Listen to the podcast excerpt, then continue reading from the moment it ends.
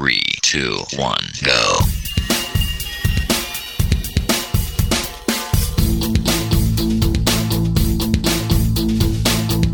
Enredando, la informática que se escucha.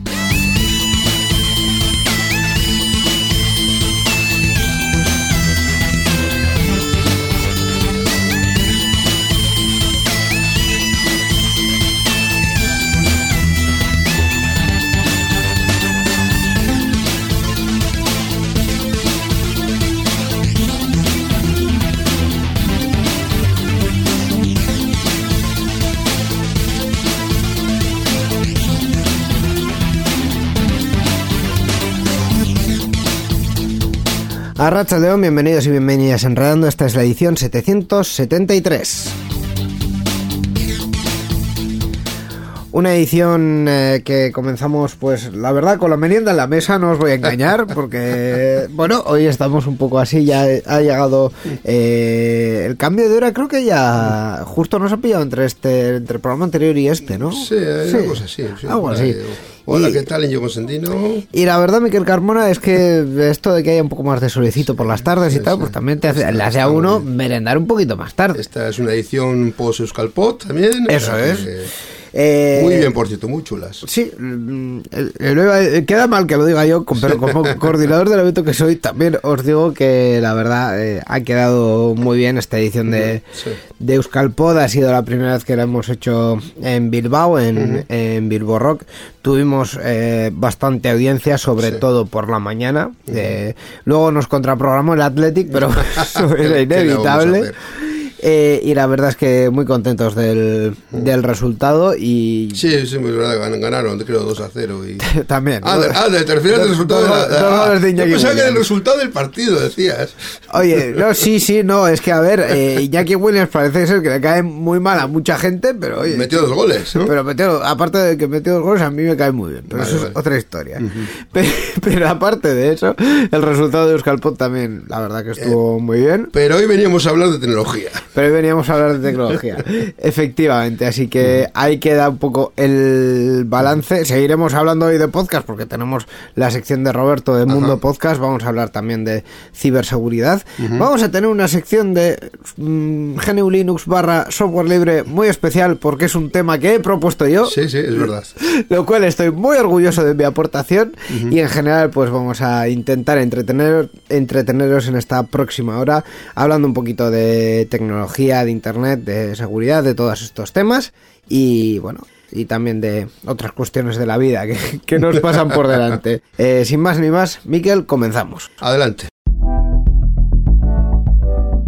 Participa con nosotros en Enredando. Envía tus mensajes al email oyentes@enredando.net o a través de nuestra página web en www.enredando.net. También estamos en Twitter. Sigue al usuario Enredadores. Esperamos tus comentarios.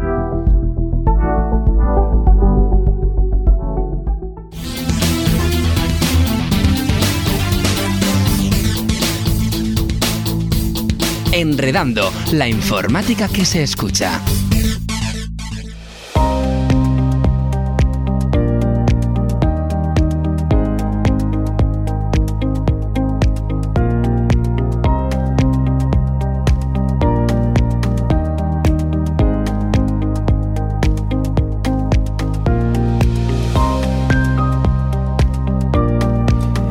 Pues con esta sintonía tenemos un nuevo tema que tratar en esta edición de Enredando. Ciberseguridad. Efectivamente, vamos a hablar de seguridad en, en la red, en internet, bueno, y en todas las áreas que comprende eh, la tecnología como la entendemos nosotros aquí en Enredando. Y para ello tenemos una ayuda y una compañía fantástica que son nuestros compañeros de la asociación Euskal Hack, Miguel Ángel, Robert, eh, Arrachaldeón.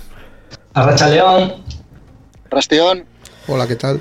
Vamos a hablar hoy de buenas prácticas de ciberseguridad en la empresa, que además yo creo que es un tema que, que tiene muchas vertientes. Probablemente no las cubramos todas en profundidad eh, hoy. Bueno, probablemente es que no podemos, pero es un tema que es muy útil y que tiene mucha chicha, ¿verdad, Miguel Ángel? Sí, hoy vamos a hacer un repaso por una serie de recomendaciones fundamentales, que cada empresa o organización pues, puede ir avanzando según su grado de madurez en ciberseguridad, ¿vale? Es cierto que hay que destacar que algunas organizaciones se rigen por controles específicos según su ámbito de negocio, es decir, no es lo mismo pues fortificar una pyme que una infraestructura crítica, un banco, ¿no? Pero hoy vamos a basarnos en un conjunto de buenas prácticas generales, ¿vale? Que ayudarán a protegernos de los ciberataques más comunes. Y para ello vamos a ayudarnos de los controles CIS, ¿vale? Los controles CIS, bueno, eh, han sido desarrollados por el SANS y el Centro de Seguridad de Internet, ¿vale?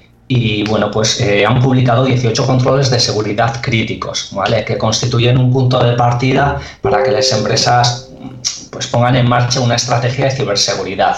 Toda esta documentación, ¿vale? De la que vamos a hablar hoy se puede descargar en, en la web de CIS Security, ¿vale? Y bueno, pues este documento que tienen publicado ya está en su versión octava.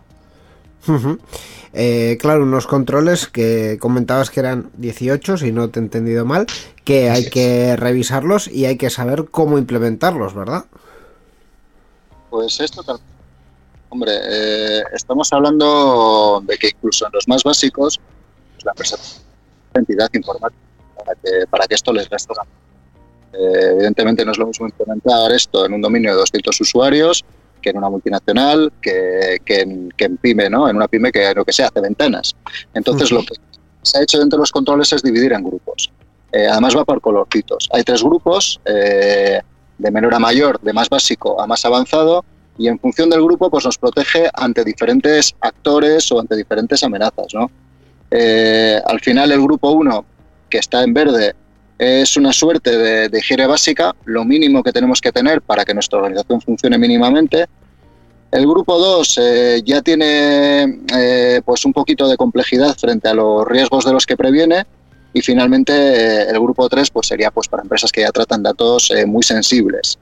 En resumen, para empezar en ciberseguridad, si no hemos hecho nunca nada, hay que centrarse en lo básico, desde la higiene, poco a poco, y para esto CIS viene muy bien, porque como está catalogado, pues eh, podemos dar nuestros primeros pasos y luego ya veremos dónde nos lleva hasta, hasta Una de las cuestiones más básicas en el entorno empresarial es el control de, de, los activos, el control de los ordenadores, de los dispositivos que se le dan a los usuarios, ¿no?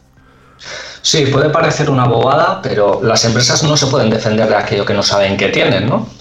O sea, eh, debemos de inventariar todo activo que tengamos en la compañía, desde ordenadores, servidores, deberíamos de tener eh, un inventario de aplicaciones, incluso muchas veces nos olvidamos de los móviles, las tablets, eh, electrónica de red, firewalls, etcétera, ¿no? Entonces, este tipo de software nos va a permitir tener una visión global y detectar activos no autorizados, por ejemplo. ¿no? Habitualmente se integra mediante un agente o, bien mediante escaneos y la verdad que bueno, existen alternativas tanto gratuitas como, como comerciales. ¿no? Y muchos de ellos también integran el inventario y control de activos de software es decir, los programas con los que trabajamos nos va a permitir saber si están actualizados o, parcheados, ¿no? Detectar software no utilizado pero instalado que puede suponer un riesgo, por ejemplo, ¿no? Y nos va, a, nos va a ayudar también en la homologación de software, ¿vale? Para evitar pues, que en la organización tengamos mil versiones dispares de, de software, ¿no? También es fundamental la gestión de los datos, tanto la protección, eh, el almacenamiento como la recuperación. Bueno, el tema de los datos, eh, especialmente hoy en día, es bastante sensible. En primer lugar, porque los datos eh, personales tienen una legislación propia en la que un mal uso de los mismos pues, puede acabar en un sartenazo importante para la empresa. Y en segundo lugar, porque sin datos probablemente muchas de las empresas que pueden ser atacadas acaban echando el cierre, ¿no? que es el éxito que ha tenido ese negocio de los cibercriminales, que es el ransomware. Te he puesto los datos y te pido un rescate por ellos. Por eso es súper importante que la empresa tenga muy claro cuáles son las medidas de prevención que le van a permitir recuperar los datos ante un cifrado y que le van a permitir gestionar, en caso de que se filtren estos datos o que un empleado haga un mal uso de ellos, ese incidente ¿no? relativo a la protección de datos. Hablábamos de datos, pero también hablamos de las entradas de esos datos, es decir, de la navegación, de lo que los usuarios pueden eh, ver en Internet y del correo electrónico, de lo que reciben eh, sin ellos eh, pedirlo muchas veces también, que puede suponer un riesgo a veces. Sí, yo creo que no hay empresa que no pueda vivir con el correo electrónico, ¿no? Es una de las herramientas más importantes para la mayoría de las empresas y lo consideramos como algo básico y fundamental, pero de hecho es uno de los principales puntos de entrada del malware. ¿no? Como vimos en, en, otra edición de nuestro podcast, pues habitualmente se utiliza mucho la, ingeniería social. Por ello, la protección del correo electrónico y bueno, también de la navegación debe ser prioritaria. ¿no? Debemos implementar defensas contra, contra malware a fin de prevenir la instalación y propagación de, de software malicioso y contar con las defensas en todos los activos que los permitan. Podemos hacer uso de antivirus tradicional, EDR, cortafuegos, etcétera. Es importante que los antivirus que tengamos pues estén actualizados diariamente y licenciados correctamente, ¿vale? Porque ante un problema pues eh, es muy importante que podamos contactar con, con una empresa y nos dé soporte ante un incidente. Hablamos también de otras cuestiones un poquito más eh, brevemente, como son eh, administrar los accesos, eh, qué puede utilizar, qué puede, eh, a qué puede entrar, incluso físicamente también eh, cada persona y qué privilegios tiene su cuenta, ¿no? Pues sí, en el mundo de la informática al final rige un principio básico, ¿no? Tanto en informática como en seguridad, ¿no? Que es dar los mínimos permisos necesarios para que algo funcione. Eh, los sistemas operativos eh, hoy en día tienen diferentes niveles de privilegios y evidentemente se arriesga mucho menos cuando los usuarios solo pueden leer y escribir lo suyo y la parte común que les toca que cuando pueden escribir en todas las partes del sistema. Porque si ese usuario se ve comprometido, de facto el atacante tiene acceso a todos nuestros datos. Y por eso es muy importante eh, controlar que efectivamente el usuario que se loguea con las credenciales es quien dice ser y en segundo lugar el uso y el acceso que tiene a los datos gracias a esta administración de cuentas. Otra cuestión fundamental es eh, las vulnerabilidades, saber eh, qué nos puede atacar y estar preparados, eh, incluso ensayar por si ocurre un ataque. Sí, las vulnerabilidades son uno de los elementos más importantes en, en una estrategia de ciberseguridad. ¿vale? Los atacantes pues, suelen buscar la manera de poder explotarlas y de ahí que las empresas pues, eh, tengan que disponer de mecanismos para evaluar continuamente las vulnerabilidades y, poder mitigarlas. ¿no? Y este punto estaría relacionado con, las pruebas de intrusión. Habitualmente pues, se contratan servicios de pentesting para simular un ataque real de cara a detectar vulnerabilidades que puedan ser explotadas por un agente malicioso. ¿no? Y esto nos permite conocer y analizar el impacto eh, que puede tener un ataque exitoso. Y no solo eso, sino también comprobar cómo responden las, defensa, las defensas de la empresa ante, ante ese ataque. Eh, otra cuestión fundamental es eh, el controlar la, la propia red, los dispositivos que están enganchados a esa red, además de individualmente como un conjunto. Bueno, al final no solo la red, también los equipos y lo que va pasando ¿no? en nuestros sistemas. Daros cuenta que cuando tú estás administrando un sistema informático, eh, tú solo tienes eh, noticias de que algo va mal cuando te lleva el usuario porque no funciona. Claro, en ciberseguridad hay que cambiar un poco ese foco. Necesitamos recoger eventos eh, mediante diferentes tecnologías y analizarlos para darnos cuenta si hay un comportamiento o algo eh, que, sea un ataque. Y el ataque evidentemente va a tratar de ser civilino, va a tratar de pasar bajo nuestros radares. Por eso es imprescindible contar con alguna tecnología que nos permita monitorizar estos eventos de seguridad y que nos lance alertas cuando, cuando vemos una anomalía para poder estudiarlo. Eh, y ya como últimos dos eh, temas tenemos eh, uno de ellos, la gestión de respuesta a incidentes. Si por lo que sea todo esto lo tenemos bien controlado, pero aún así pasa algo que puede pasar, ¿cómo responde la organización a ello? Sí, a ver, en los casos ya de organizaciones con mayor madurez en ciberseguridad, pues también, eh, también tendremos mecanismos de respuesta y recuperación ante ciberincidentes, ¿no? que suelen estar habitualmente liderados por, por comités de seguridad y comités de crisis. ¿vale? Resulta fundamental dise diseñar planes de respuesta y gestión de crisis, así como establecer qué papel debe jugar cada, cada empleado dentro de la organización en caso de que se produzca un ataque. ¿vale? Y lo ideal es detectar un ataque pues, de forma precoz y la compañía pues, pueda responder de forma ágil para poder contenerla y erradicarla.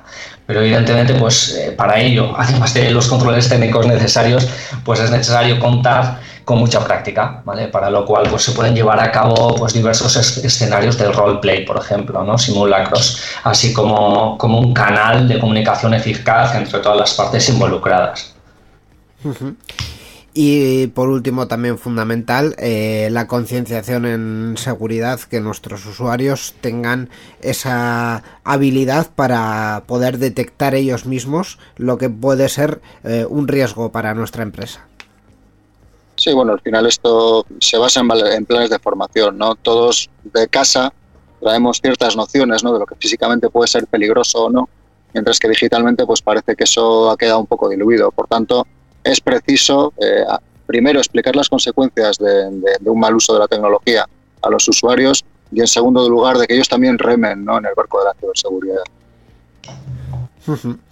Pues estos son, eh, resumidos brevemente, los puntos que tratan eh, pues eh, en, este, en esta guía que hace el Centro para la Seguridad en, en Internet, estos controles CIS, del que en Internet pues tenéis muchísima más información y que, bueno, pueden ser una guía para aplicar esta, estas nociones de ciberseguridad en el ámbito empresarial.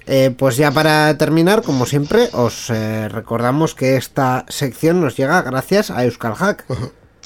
Sí, Euskal Hack es una organización sin ánimo de lucro cuyo objetivo es promover la comunidad, la comunidad y la cultura en materia de seguridad digital. Nuestra página web es www.euskalhack.org. Pues eh, Robert, eh, Miguel Ángel Esquerricasco, gracias. por traernos estos contenidos y hasta la próxima. Agur, Esquerricasco. Esquerricasco, hasta pronto.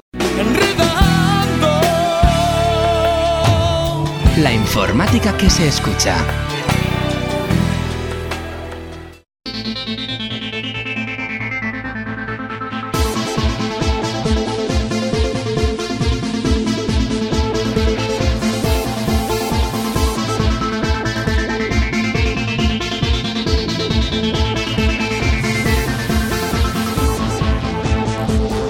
Pues continuamos con todos los contenidos de esta edición de Enredando y vamos con una nueva sección, Miquel, que con esta sintonía solo puede ser una. Mundo Podcast. Efectivamente, vamos a hablar de podcasting y vamos a escuchar esta vez, eh, bueno, como habitualmente, una recomendación que nos la trae nuestro compañero Roberto Arrachaldeón. Arrachaldeón, ¿qué tal Miquel? ¿Qué tal eh, Íñigo? Pues, hola, eh, Roberto. Muy bien, eh, esperando a ver de qué nos vas a hablar, de un podcast sobre tecnología, pero ¿de qué? A ver, bueno, a ver, cuando me dijisteis de hacer esta sección, me dijisteis que preferentemente el podcast tenía que ser de tecnología, pero no me dijisteis que tuviese que ser de tecnología actual. Ah, uh, ¿Cómo? a ver, a ver, a ver, a ver. ¿Qué está pasando aquí? Bueno, puede ser retro, no hemos hablado. Este, esto es muy retro, muy retro. Os traigo un podcast que está muy bien, de verdad. O sea, si lo traigo es porque que me encanta. Fue un, es un descubrimiento. Creo que además es un podcast que, se, debería escucharse más. Eh, el podcast se llama Oficios de Recuerdos. Sí. De Ateneo de Saberes. Eh, es Tratan eh, de conocer los, los saberes de las personas que trabajan en el barrio de Tetuán, ¿no? En los típicos oficios artesanos o que se dedican a hacer artes y cosas así y van a donde van donde están estas personas, al taller, al eh, la chatarrería, incluso, o sea, hay un montón de, de, sitios a los que van con su grabadora, con su caminan con ellos mientras están trabajando, se oyen de fondo los los sonidos de, de, su trabajo, de su, de su profesión, y, y está súper bien. Es una cosa, además, súper auténtica lo que tiene que ser algunas veces el podcasting, ¿sabes? Que no se queda en, la voz perfectamente locutada y, radiofónica, Sí, efectivamente, que nos lleve también con, con los sonidos que hay en ese entorno a, a a introducirnos en el entorno. Entonces, hablamos de, de tecnologías, pero bueno, de tecnologías más, más, eh, más tradicionales, ¿no? Más antiguas, de, de relojes, de chatarras, de... mm, Lo que hacían los artesanos, ¿no? Sí, sí, sí. Bueno, primero voy a comentar un segundo los datos técnicos. El podcast lo, lo llevan eh, Eduardo Lozano y Jesús García, son Sí. los conductores, los que hacen las entrevistas y van llevando la conversación. Suele durar entre media hora y unos 45 minutos, o sea que no es mucho, se escucha súper rápido. Sí. Y mm, empezó hace ya tiempo, o sea, empezó en junio de 2021 Bueno, y tienen un, un montón de episodios. Y la periodicidad es más o menos semanal, ¿vale? más o menos. Pues- a veces sí, Sí, a veces bueno. no. Vale, vale. En general es, bast- Sí, es sí. bastante seguido, pero bueno, Bueno. alguna alguna ha saltado. Bueno, pues con ya Y- casi dos años tendrán muchos episodios. Sí, sí, sí. Y entonces voy a comentaros tres, a ver si consigo picaros para que escuchéis, ¿vale? Porque bueno, hay de artes y de profesiones más eh, tecnológicas y tal. Y si hablamos de tecnología, una tecnología que se mezcla con artesanía prácticamente, Ujú. podemos hablar de las de las Harleys, las famosas motos, ¿no? Sí. Ajá, Harley Y en- entrevistaron a una persona que se dedica en un taller de Harleys, Luis Miguel Cabeza. Eh, este es el eh, capítulo del, del 10 de del 10 es octubre, De octubre, octubre. de 2022. Ujú.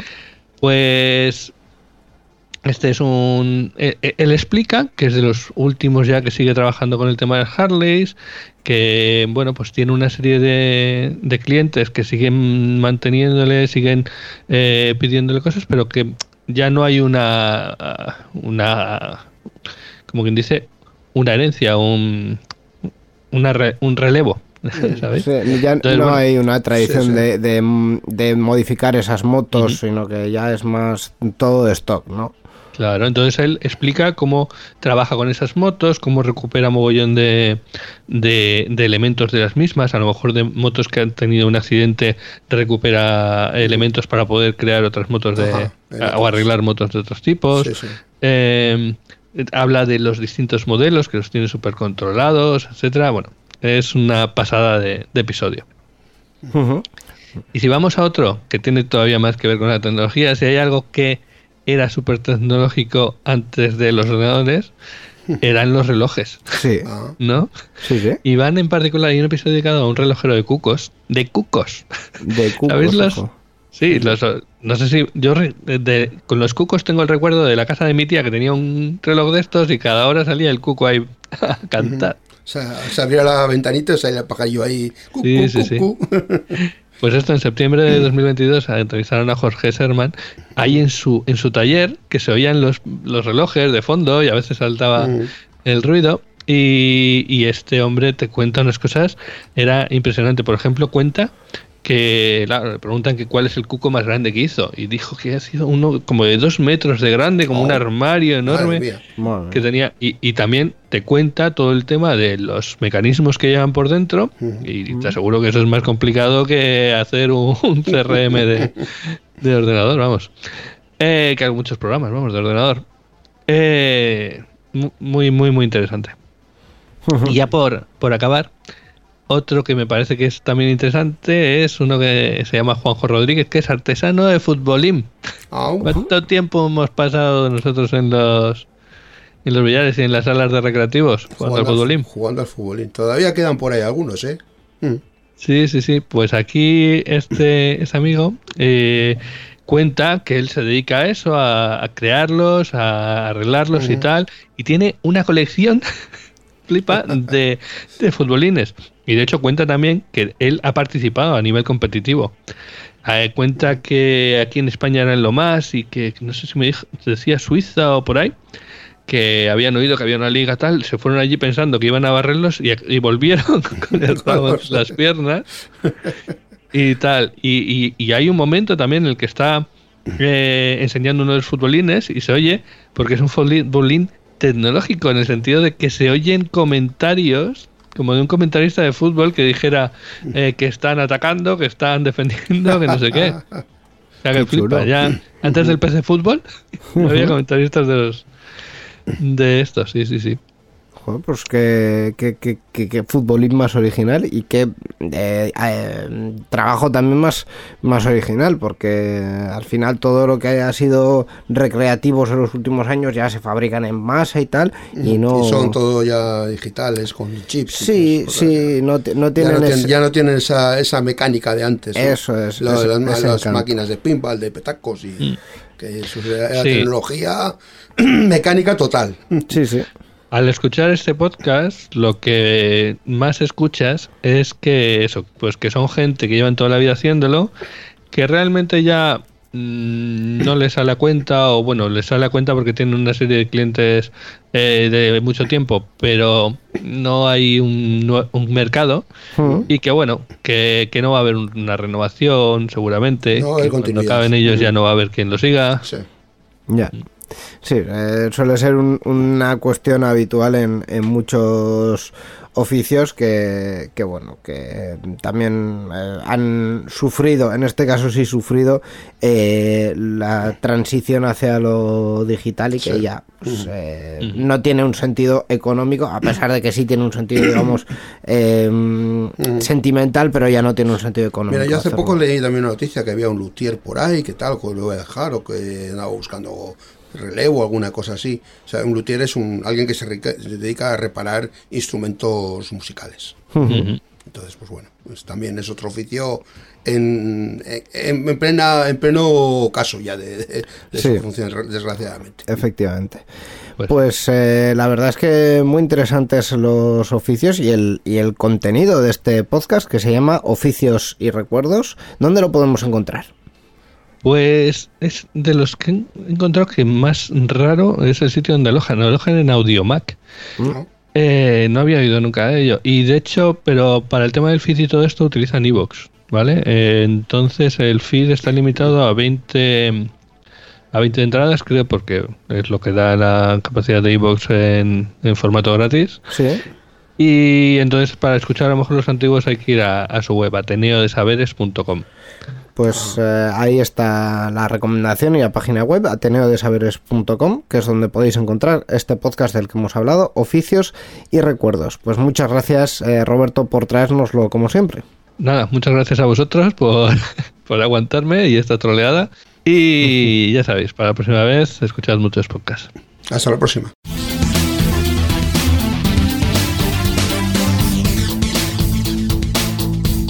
Enredando, la informática que se escucha.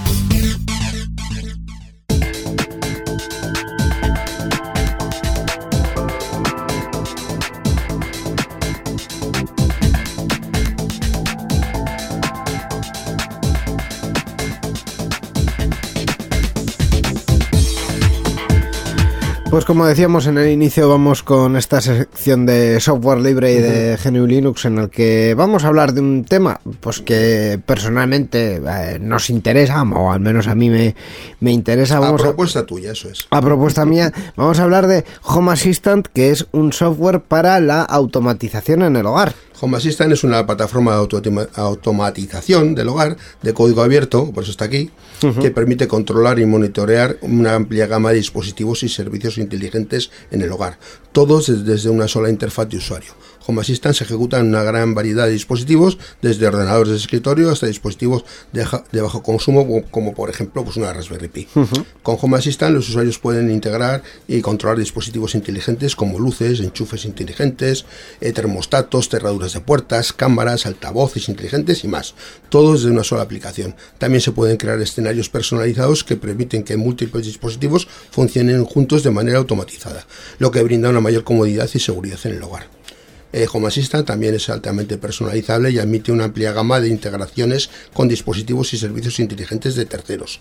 Además cuenta con una comunidad activa y en constante crecimiento que desarrolla nuevos componentes e integraciones para la plataforma. Efectivamente, de hecho, una de las cuestiones más importantes que tiene es que desde que Home Assistant empezó a, arrancar ha tenido una comunidad cada vez más creciente y la verdad es que la mayoría de marcas de dispositivos nuevos que aparecen en, en muy poquito tiempo están ahí integrados. Eh, he de deciros que yo soy usuario activo de Home Assistant, es decir, hay una Raspberry Pi en mi casa con Home Assistant controlando algunas luces y algunos interruptores y tal y funciona perfectamente.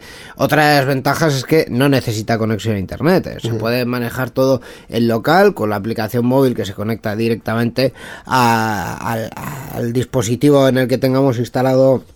Home Assistant, no, nada necesita conexión a internet y de hecho la integración eh, digamos que funciona un poco al revés. Si quieres integrarlo todo con Internet, hay eh, o con Google, eh, con el asistente de Google, para ser más exactos, por ejemplo, eh, hay algunas configuraciones un poco ya más complicadas que, que hay que hacer. O sea, prioriza mucho más el que lo que esté en local funcione y la verdad es que funciona eh, estupendamente y vamos, eh, sin apenas, eh, aparte de actualizaciones, sin, sin reinicio, sin ningún problema. Esto que, que a veces se oye de que las Raspberries mm, eh, hay que reiniciarlas de vez en cuando, que se sobrecaliente, eh, nada, nada, nada de esto, nada de esto. Pues- pues bien, ¿no? En mi casa lleva funcionando meses y meses y meses y lo único pues instalar no, las no lo digas al momento, que actualizaciones- eso es cuando se dicen las cosas, luego fallan. no, bueno. pero de verdad, e instalar las madera, actualizaciones de, madera. De vez en cuando Sí, y sí, sí. poco más. En mi caso le he puesto un pincho para tener los dispositivos Zigbee, que es un tipo especial de eh, comunicación entre dispositivos domóticos, entonces eh, hace falta un pincho especial para que se comuniquen con Home Assistant, pero lo hace todo local, lo hace todo con una latencia además súper baja, o sea que muy recomendable esta opción. Igual para empezar, no, porque igual la curva de aprendizaje es un poco... eh, Eh, cuesta un poquito. Sí, igual es un bueno, poquito empinada. Comunidad también amplia es una ventaja también. Sí. para- puedes encontrar información que, que te ayude a, a configurarlo. ¿sabes? Sí, sí, pero bueno, también lo que tú Sí, sí. comentas. Eh, sí, lo que más, cuando me has recomendado esta, hablar de este tema, he buscado algo de información y la mayor parte que puedo encontrar sobre ese tema pues, está en inglés. Así que en esta ocasión, más que en otras, recomiendo visitar la web del grupo donde hemos publicado un artículo en el que hablamos pues, de este asistente en profundidad. Pues efectivamente hay Y en castellano, esta información en castellano. La información en castellano y así también nosotros abrimos un poquito, bueno, nosotros y el club todos Sí. juntos abrimos un poquito de camino para que haya más información en castellano Ajá, de, sobre este tema. de Home Assistant. Pues como siempre, eh, efectivamente esta sección nos viene patrocinada y promovida por el club. El grupo es la Asociación en Vizcaya de Usuarios de GNU Linux que se dedica a promover el uso de software libre tanto en el ámbito público como en las empresas y usuarios particulares. Y tenemos una web que hemos nombrado hace, hace muy poquito, ahora mismo. Y la web es www.glub.bit, glv.bit, latina z. La informática que se escucha.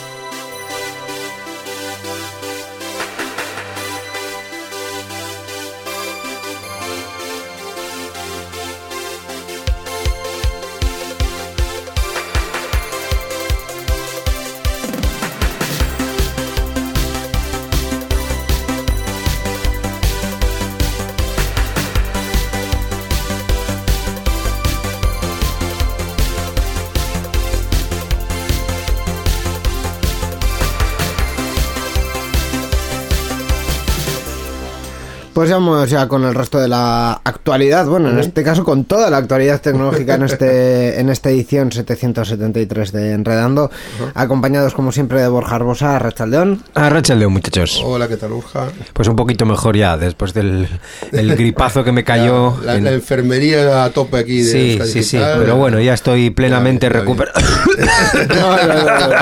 Ay, ay, ay. Todavía aguanto, Ay, pero ay, bueno. ay. este, Un ya. virus, pero no informático. Me, me- me han dado la laboral. Bueno, de la baja que no has tenido. Sí, esa, esa, justo. Perfecto. Bueno, la verdad es que creo que ya estamos todos mejor porque después Sí. de enredando yo también en Sarian Sian estuve bastante mal, Miquel también Yo ha estado ta- un poquito ha, ahí. ha habido, vamos, aquí una... Vamos a hacer revisión. Una Estamos, escabechina. ¿Estamos Total. todos bien? Sí, sí, sí, está- sí. está- Más o menos bien, Vale, sí. perfecto. Pues eh, vamos a empezar con la actualidad tecnológica, Miquel. Yo te dejo todo, todo a ti. El control en este momento pasa a tus manos. Bueno, la- voy a empezar con la noticia, yo creo, así más destacada y que más repercusión ha tenido para la población en general estos días, que ha sido que En Vizcaya. en Vizcaya, en Vizcaya, en el ámbito territorial nuestro donde nos encontramos, eh, que se trata de, bueno, que ha, ha empezado la campaña de declaración de la renta y la noticia no ha sido esa, sino que la página web de la Diputación, donde se podían eh, presentar, consultar, eh, informarse sobre las... eh, presentar las declaraciones online o también ver las propuestas que te hace la Diputación, pues se ha caído y ha estado, desde el primer momento además ha tenido problemas se ha caído y ha estado fuera de servicio un tiempo y sin atender las peticiones.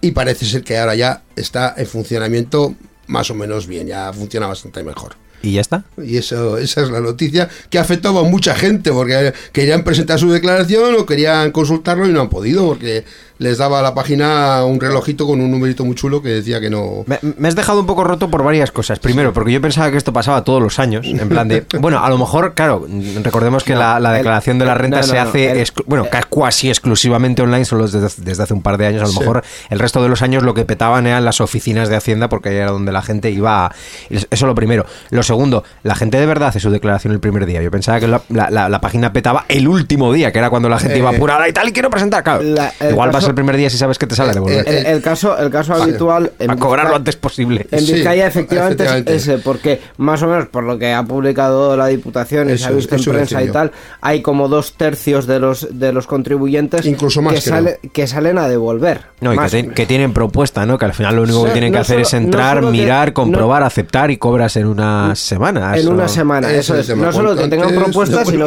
que, que, claro, son pues casi 600, creo que son 400, 600 mil declaraciones que son a devolver y que eh, Hacienda, pues la- en teoría las paga en el plazo de 7 días. Entonces, hay muchas personas que quieren recibir ese dinero para disfrutarlo cuanto antes. Creo posible. que este punto es distinto en otras administraciones. Creo que la agencia tributaria devuelve todo el último día o algo así.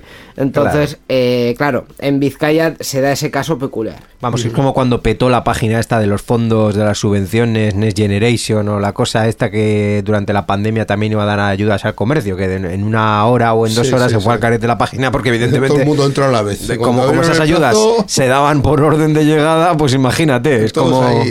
Me, me- me recuerda al típico vídeo que seguro que hemos visto todos en, en IFEMA cuando sacaron unos paraguas en un carro y toda la gente se abalanzó sobre ellos a coger y en menos de un minuto no quedaban paraguas en el carro. sí, Pues, básicamente. pues más o menos igual, ¿no? Pero, pero ah, a mí me parece, dentro de lo que cabe normal, sí que es cierto que en un momento dado, pues abres la valla, o, otro ejemplo, ¿no? Del, del corte inglés, todas esas imágenes que veíamos que llevaban De las las rebajas, rebajas, de las rebajas. el primer día tiran la valla y entraba la gente a Y otros sitios también. Eh, bueno, sí, pero- abran, pues eso. Te puedes imaginar el corte inglés Sí. como cualquier gran superficie. Ya, Sí, lo que te quiero decir es que dentro de lo que cabe es, mm, voy a decir yo, normal, o a mí no me sorprende que es algo que pase o que siga pasando. También a, a- a nuestro nivel, vamos a decirlo así, conocido, está en la página web de la Euskal, que cuando abren las reservas, pues eh, está claro que, mm, vamos, eh, se produce ahí la guerra de las galaxias. Bueno, pero están. Lo, lo que pasa es que yo creo que deberían de haberlo previsto. Igual se les ha ido un poco, no pensaba que iba a ser tanto.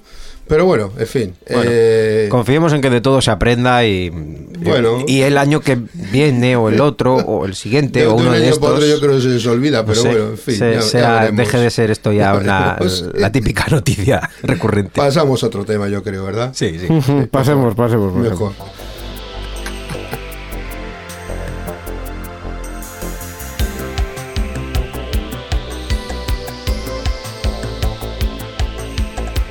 Bueno, vamos con otra noticia porque de hecho este titular me lo vais a tener que explicar. eh, titular de hecho bastante...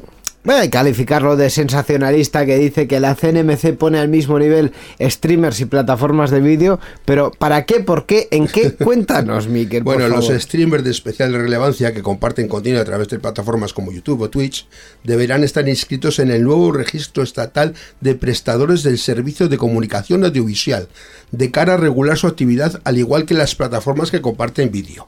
¿Eh? Eso es, a eso se refiere con esto.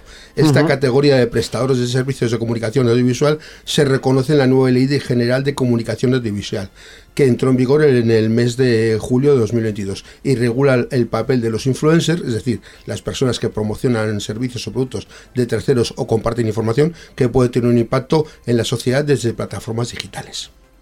Vale. Eh, supongo que la noticia no ha querido ahondar tanto en el contenido de esta regulación porque habrá que ver, claro, qué significa relevante. O sea, ¿es relevante todo eh, youtuber, influencer o persona que sea haga publicidad pagada? Eh, yo Ah. creo que tiene que ver más con el número de personas que te siguen o que te. Claro, o sea, o habrá un número a partir del cual si tienes tantos seguidores estarás obligado a pasar por este por esta regulación. O sea, estoy intentando buscar, ¿eh? creo que la noticia que, que has utilizado como fuente no lo indica, No no, sé dice. si porque no de existe. Hecho, de hecho, lo que, lo que indica es que es el registro audiovisual va a diferenciar mm, eh, por regiones en base al alcance. También van a incluir a los podcasters más relevantes, pero claro. Coño, ¿y qué vamos a hacer? Bueno, ¿Quién, con toda- quién es el más relevante? Nosotros no creo, que- no creo que tengamos problemas. la- depende. No creo. ¿Qué consideras relevante? Bueno, ¿Cuántos oyentes? O, o- o a lo mejor no oyentes. Oye, nosotros somos una referencia ya aquí en, en, en Vizcaya. Organizamos las Euskalpod y salimos en la tele. Eh, Eso es verdad, en el Teleberry. Correcto. O sea que a lo mejor nos consideran relevantes sí, y sí. tenemos que hacer una, una declaración de bienes o tendremos que publicar nuestros sueldos. Qué horror. bueno, a ver. Si es lo que ganamos aquí, acabamos pronto. Muy, muy fácil, muy fácil. Es, es coger un, un papel, Sí, darle. y hacer un da- circulito a- a- con- hacer así un giro con el lápiz y ya está. Hacer un Hoy- circulito así ligeramente Eh, Oiga, CNMC, yo quiero presentar una reclamación. Soy un influencer de, de importancia, un podcaster de, de relevancia y sin embargo tengo, mundial. tengo el sueldo congelado. Congelado, no. Ba- bajo, Ba- Bajo ciertas condiciones especiales de contratación. Sí, sí, un, un sueldo que está sumergido en las Sí, sí, profundidades. sí. Es que aquí hay mucho agujero. Incluso en la nota de prensa, estoy viendo la nota de prensa de la CNMC que Mm. han puesto eh, un titular un poco menos sensacionalista que dicen Bueno. que se van a incluir nuevos prestadores en, eh, en el registro que hemos comentado, en el registro estatal, de prestadores de servicios de comunicación audiovisual. Eh, si dicen que que mm, yo creo que más bien aquí están poniendo un poco a, digamos, eh, los deberes. Es decir, la Comisión Nacional de los Mercados y la Competencia lo que ha hecho realmente es, vamos a entrar en movida legal, es publicar su informe sobre el borrador de un real decreto que está preparando el gobierno. Entonces, claro, aquí eh, no es que la CNMC equipare, sino que la CNMC lo que está diciendo es que ellos consideran que se debería contemplar eh, o, de- o- o que se debería aclarar de qué forma se contempla ese, esa figura de prestadores de comunicación audiovisual que consideran bloggers. Y en ese y en ese aspecto en la noticia en la nota de prensa de la CNMC dicen que se debería aclarar si se prevé la existencia de prestadores de ámbito autonómico eh, y eh, habría que eh, priorizar la labor de cooperación y federación de registros autonómicos, entre otras muchas cosas que ponen aquí. Entonces, eh, claro, mm, la cuestión es que mm, eh, el gobierno encarga a la autoridad de competencia co- a la autoridad competente un informe per- pe- pe- pe- pe- percepti- Preceptivo. pre- preceptivo, perdón, Eso, eso. Y el informe preceptivo eh, Dice eso. refleja, digamos, la opinión de la CNMC. Sí. Punto, se acabado. No Entonces, obstante, mm, eso, eso no quiere decir que eh, cuando se empiece a aplicar, cuando se apruebe y se empiece a aplicar el Real Decreto, contenga estos, estas categorías, porque igual el gobierno decide que, bueno, pues lo que ha dicho la CNMC está muy bien, pero que no vamos por aquí. Y ya está. Lo que yo iba a decir es que me sonaba que de esto habíamos hablado, no sé si hace un tiempo ya se empezó a hablar de esta posibilidad como que eh, estaría bien que se fuesen considerados al menos los streamers más importantes, los que evidentemente viven de esto y, y ganan dinero a través de la publicidad o de otros eh, ingresos, pero vamos, ejercen, digámoslo así, profesionalmente esta actividad, que no jueguen con reglas distintas en cuanto a la limitación de los contenidos o de la publicidad que tendría un medio tradicional. Claro, es que, uff, aquí hay muchas cosas, aquí hay muchas cosas legales profundas, es decir, las reglas de juego sí que es cierto que no son iguales para todos. eh, No. de hecho, eh, la televisión tiene unas reglas muy, muy curiosas, pero también es cierto que digamos que las reglas del juego casi siempre sí son iguales para todos. Es decir, eh, los delitos gordos, digamos, eh, sí que son iguales y hay cosas que no se pueden decir ni en televisión ni en un, ni en un streaming. Sí, pero aquí no hablamos del código penal, aquí hablamos, hablamos- de requisitos como, por ejemplo, un horario infantil. Claro, a, a esos detalles, o sea, en esos detalles, como decía hace poco Yolanda Díaz, en, en- el, el diablo está en esos detalles, ¿no? Sí, Eh, seguramente. Y ahí es, y ahí es donde la CNMC ha dado su, su opinión. Aún así, eh, claro, lo de, mm, eh, de gran relevancia, quiero decir, os pongo un caso que además es un caso real.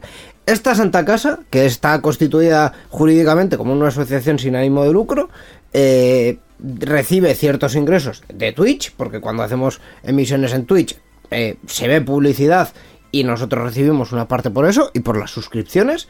Y nosotros, eh, de cara a Twitch, estamos eh, recibiendo esos ingresos.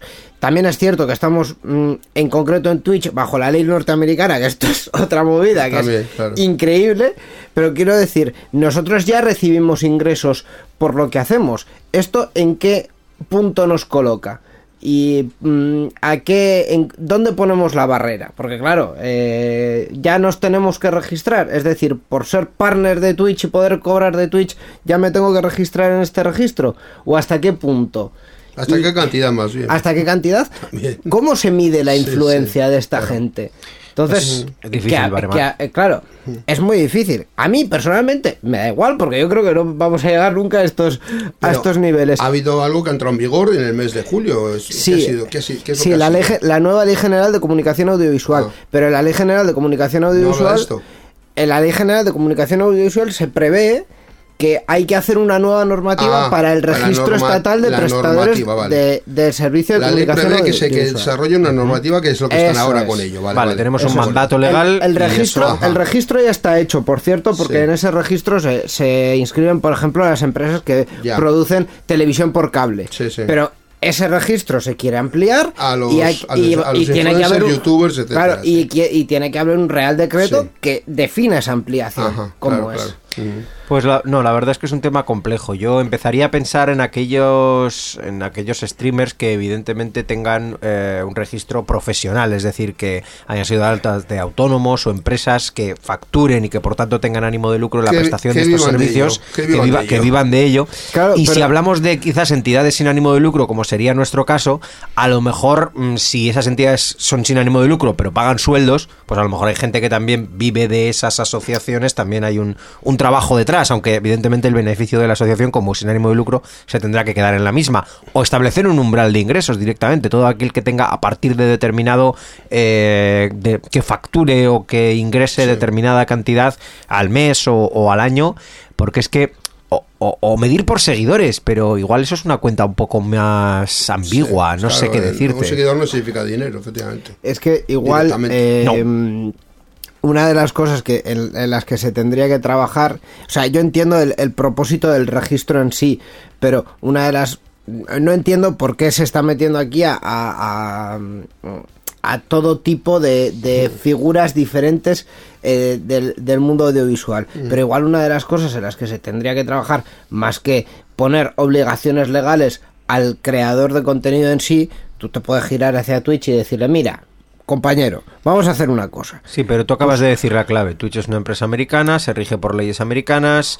Te tienes que quizás eh, meter un poco en el jardín de decirle a una empresa que no es de aquí, eh, oiga usted, si quiere emitir, además es internet, recuerda aquello de ponerle puertas al campo. Tú No, al final, no, no, para no. ver Twitch ni siquiera Si- sé si te si tienes que conectar a un servidor si mi- español si o... mi planteamiento No, no, era ni siquiera ese. Mi planteamiento era el siguiente. Cualquier usuario que se dé de alta en Twitch, eh, tendrías que diferenciar un poco el alta como creador, pero bueno, eh, cualquier usuario, imaginemos, que tenga actividad de eh, emitir, de crear contenido en un periodo concreto, los últimos 30 días, me pasa los datos al gobierno de España y automáticamente aparecen en este registro. Y ya está.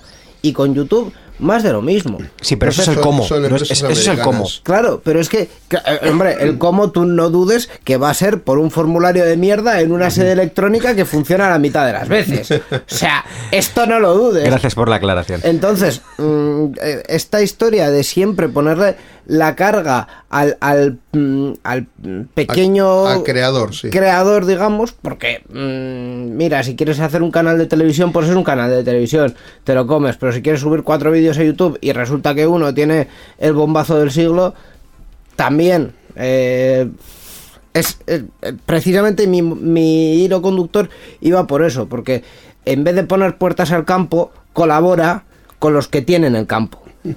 Ya. ¿Sabes? Si están colaborativos. Si están colaborativos. está en el plan, sí. Bueno, Algunos colaboran porque no les queda más remedio y otros pues queriendo. eh, Bueno. con, con dinero todo se consigue. También, Seguro. Te, también te lo digo.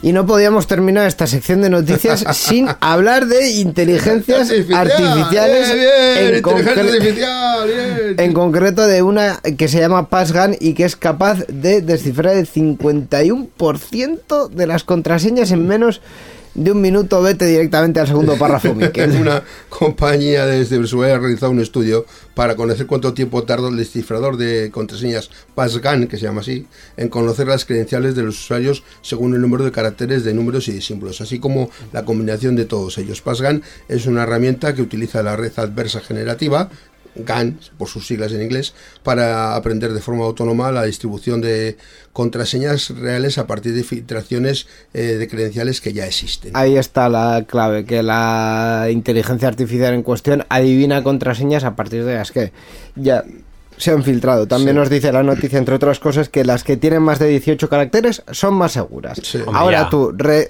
recuerda 18 caracteres. Ya, esa, es la complicación. A ver, no, sobre. Mira, sobre la IA, le, le comentaba antes de empezar el programa a Miquel que podríamos haber sacado 40 noticias diferentes porque cada día conocemos algo distinto. Sí. El otro día, por ejemplo, que en Italia lo había. La, la Agencia de Protección de Datos italiana había denunciado el servicio, directamente había Sí. solicitado su, su Sí, retirada. lo comentamos en el programa Y anterior. Sí, la por Agencia Española de Protección de Datos, además, al hilo, a, remolque de eso, también lo planteó. Entonces, eh, eh, a ver, el tema de la protección de datos, evidentemente, está en todas partes. O sea, ya aquí directamente, no sé si plantea que a partir de, como dice, las credenciales que ya existen, es de la información que ya se encuentra en Internet o de la que ha sido filtrada, predecir contraseñas, o directamente decir a la gente, oye, que tu contraseña sea algo mejor que un 234. que todavía, eh, seguramente recordaréis, leíamos en No, noticias no, antiguas. ha mejorado mucho y ahora tiene 1, 2, 3, 4, 5 y 6. Oh, Dios mío. El típico, la típica contraseña que pone todo el mundo. Vale. Eh, de cara al futuro, pues probablemente si estos sistemas tiran para adelante, probablemente, como decías antes, eh, Miquel, obligará a rediseñar todo el sistema de seguridad basado en encriptación y en Yo- yo contraseñas. más, más bien me refería al, al tema de la computación cuántica que dicen que cuando venga, que anda por ahí dando vueltas, va el tema de las contraseñas, el cifrado que utilizamos en las contraseñas actualmente va a quedar completamente obsoleto y vamos a tener problemas ahí con las contraseñas. Pero bueno, también es otro tema que va un poco al hilo de esto, tampoco, más Sí, ¿no? o menos. y que se está trabajando en ello Sí. también. eh, verificaciones en dos pasos basándose en la biometría o, Sí, algo- o en eh, algo- sistemas llaveros donde puedas guardar contraseñas eso. difíciles que evidentemente están Sí. asociadas a tu biometría para que no tengas que recordarlas porque si no te estallaría la cabeza. Sí, claro, cosas así. Cosas así. sí, sí.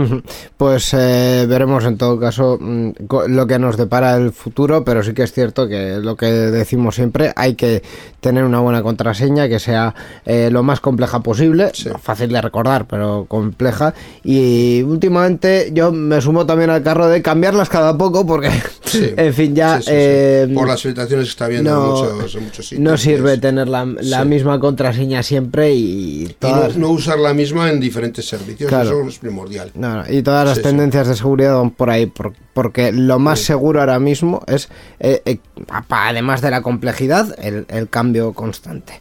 El cambio constante que no vamos a hacer en este programa porque esperamos que las- en el próximo programa esté también Borja con nosotros para Por comentar supuesto. la actualidad. Así es. Confiemos en que así sea. Nos vemos en el próximo programa. Agur.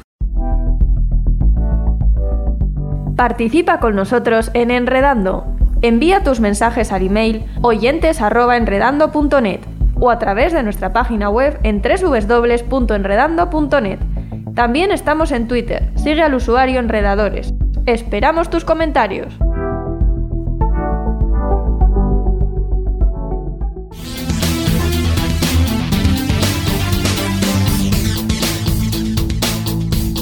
Enredando, la informática que se escucha.